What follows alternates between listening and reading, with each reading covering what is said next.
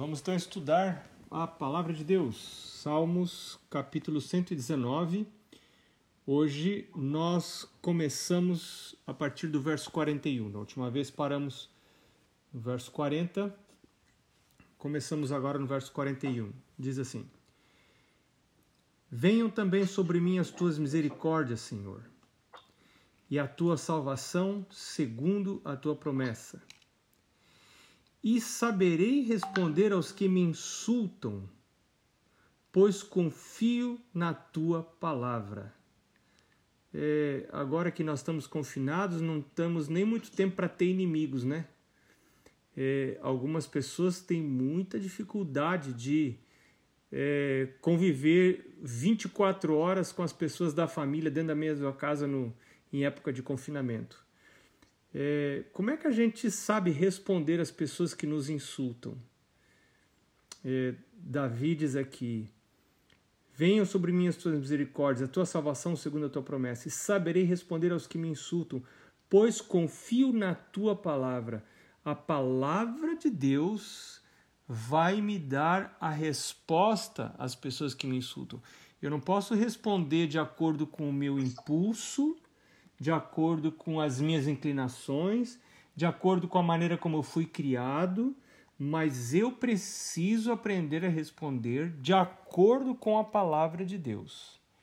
E aí ele diz no verso 43: Não tires jamais de minha boca a palavra da verdade, pois tenho esperado nos teus juízos. Pode ser que Davi aqui esteja se referindo à memorização, né? Como é que você memoriza a palavra de Deus? Repetindo, repetindo. Vocês lembram que no verso 11 nós já estudamos isso? Ele disse no verso 11: Eu guardo no coração as tuas palavras para não pecar contra ti. Por que guardo no coração? Em português a gente tem a palavra decor. Cor é, é, é, é coração em latim, né?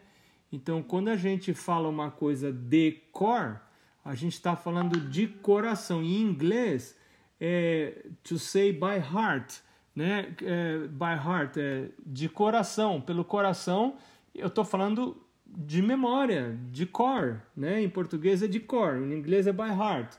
Então, quando eu guardo no meu coração, ou seja, quando eu memorizo a palavra de Deus, ela vai fazer parte dos meus pensamentos, dos processos do, do meu cérebro, né?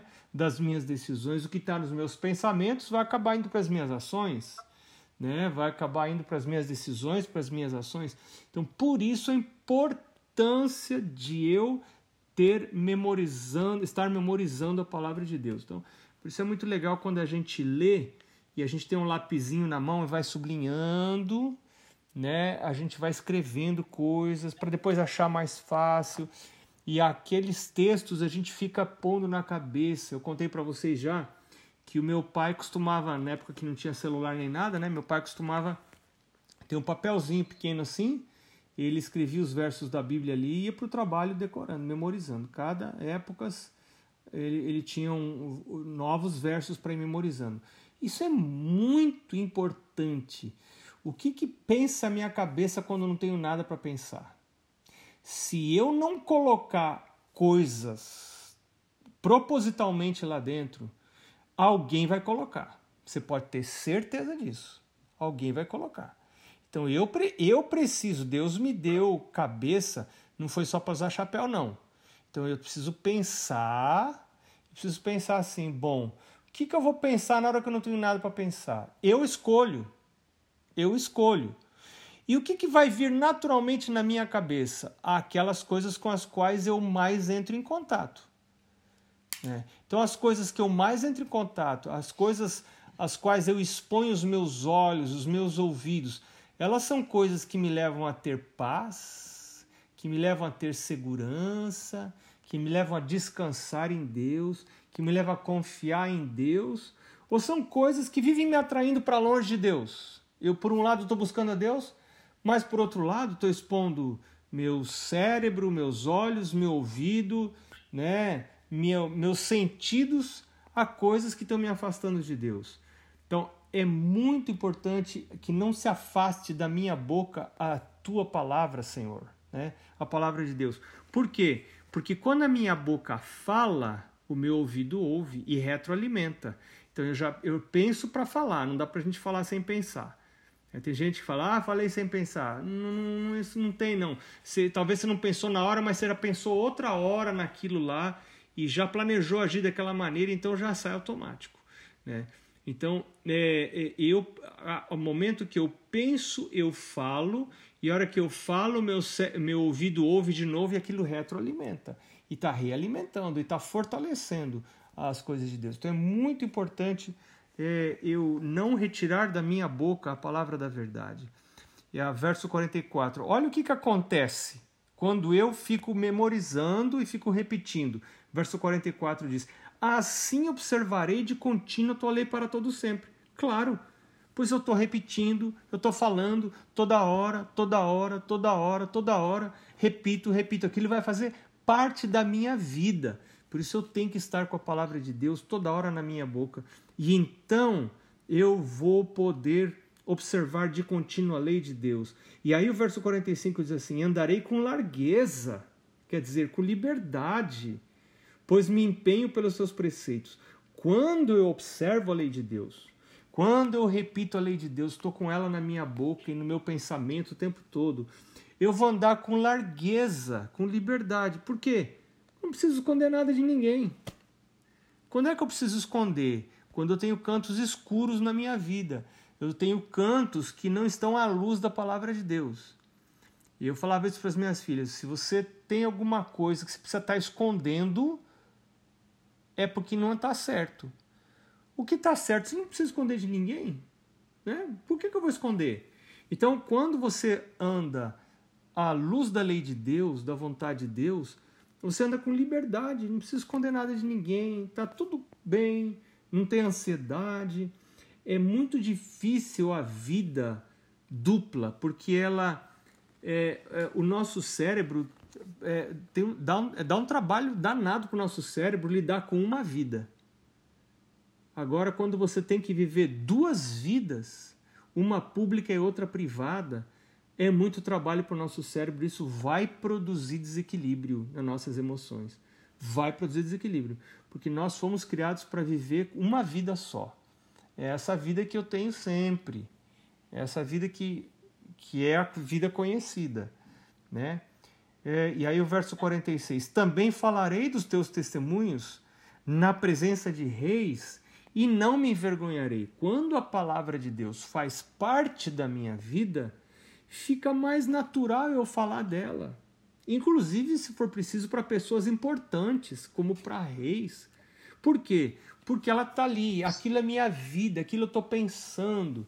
Então, tem gente que acorda de manhã, liga a rádio, entra no carro, liga a rádio, e música, e música mundana e tal. Quando para, o que, que vem na cabeça? Vem na cabeça música mundana, e é aquilo lá, e aquilo vai retroalimentar e vai fortalecer desejos carnais e tal, porque a música mundana tá ali, tá ali, tá ali, tá ali, né? Agora, quando eu faço o contrário, eu ponho na minha mente os mandamentos de Deus, talvez entre no carro, eu ligo a, a Bíblia em áudio para escutar, ou mensagem de Deus, ou até fico em silêncio para permitir que o Espírito de Deus fale para o meu coração. Então é isso que vai vir na minha cabeça. Quando minha cabeça está encharcada dessas coisas, fica mais fácil eu falar dessas coisas. E aí e isso me leva a outra coisa que nós já vimos em versos em, em, em, numa poesia anterior aqui, porque você viu que o Salmo 119 tem várias poesias, né? Tem 22 poesias. Nós estamos na primeira, segunda, terceira, quarta, quinta ou sexta agora, né? Que é do verso 41 até o verso 48. O verso 47 diz: terei prazer nos teus mandamentos, os quais eu amo. Esse amor não é natural. Esse amor não é natural. A gente não nasce com amor pelos mandamentos de Deus, não. É bem pelo contrário. A gente não, não tem prazer na lei de Deus. E, nem, e Paulo fala, nem pode ter mesmo. Que do jeito que eu nasci, não tenho prazer na lei de Deus. Mas eu vou pondo os mandamentos na minha cabeça e lendo a palavra de Deus e memorizando isso e regrando minha vida por eles e pedindo a Deus. Deus transforma transforma o meu coração. me dá amor pelos teus mandamentos que eu não tenho. Aí Deus fala: gostei de você. Porque você não é uma pessoa fingida, não. Né? Fingindo que você ama as coisas de Deus e no fundo você não ama coisa nenhuma. Então Deus não suporta isso. Então Deus tem muito prazer quando a gente é honesto com Deus. Isso se chama integridade. Vai a Deus, eu vou a Deus. Não é porque eu sou pecador que eu não vou a Deus. Aí que é razão para ir. Tem gente que fala assim: ah, não, tem muita coisa errada na minha vida, eu não vou para Deus. Ué, quando é que você vai, quando é que você vai levar o seu carro para lavar? Quando ele está sujo ou quando ele está limpo? Né? Então, você tem que levar o carro para lavar quando ele está sujo. Então, é quando está sujo mesmo é que tem que ir à presença de Deus. Mas vai para Deus, aí tem gente que vai para Deus e se finge de limpo. Não, você vai para Deus e mostra sujeira. Isso é o que é buscar a Deus de todo o coração. É mostrar todo o coração, todos os cantinhos, todas as partes e pedir para Deus investigar, porque Ele é bom, Ele não fica jogando na cara da gente, Ele não fica acusando a gente, Ele é bom, Ele é perdoador. O que Deus não suporta e Ele não lida com isso é com duplicidade. Isso Deus não suporta. Agora, quando eu honestamente, como Davi, Davi era muito mais pilantra do que Saul mas muito mais. Fez muito mais coisa errada do que Saul.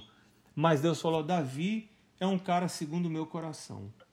Por quê? Porque ele reconhecia os erros. Quando o profeta, outra coisa, ele não rejeitava a voz profética. Ele não rejeitava. Quando o profeta vinha e, e, e, e falava coisas que pegava no calo dele, ele baixava a cabeça e falava assim: tá certo, eu que estou errado. Deus, o Senhor está certo. Deus está certo, eu que eu que estou errado o Senhor está certo. Esse espírito tá tá a 10 com Deus, tá tudo certo com Deus. Deus tem prazer. E agora o último verso desse é, desse verso, dessa poesia dentro do Salmo 119 é: Para os teus mandamentos que amo, levantarei as mãos e meditarei nos teus decretos. É a razão da minha meditação. Se você não gosta de caminhar, fazer exercício, fazer sua caminhada, porque você acha que você perde tempo, tá aqui uma boa razão para você fazer caminhada um, um, e, um, e, uma boa atividade. Você vai caminhar, leva o seu, seu celularzinho na mão e abre no aplicativo da Bíblia e vai meditando. Vai meditando na Bíblia, vai meditando, vai memorizando. É, eu tenho feito isso toda manhã. Saio, vou lá meditando, memorizando. Você não memoriza para ganhar campeonato no, no JA. Você memoriza para que aquilo então, para que aquilo faça parte do seu pensamento. Então, não importa quanto tempo você leva para decorar. Vai, vai decorando, vai decorando, vai escutando, vai caminhar com fonezinho de ouvido, caminha. E usa esse tempo para você se aproximar de Deus. Você vai estar fazendo duas coisas muito importantes na sua vida. É a caminhada, que é o exercício, e você aproveita esse tempo não para ficar olhando para passarinho voar só, você aproveita esse tempo também para crescer no seu relacionamento com Deus. Meditarei nos teus decretos, assim que termina o, é, é, é, a poesia de hoje. A próxima poesia vai do verso 49 a 56 e a gente vai estudar num, num outro encontro. Vamos orar?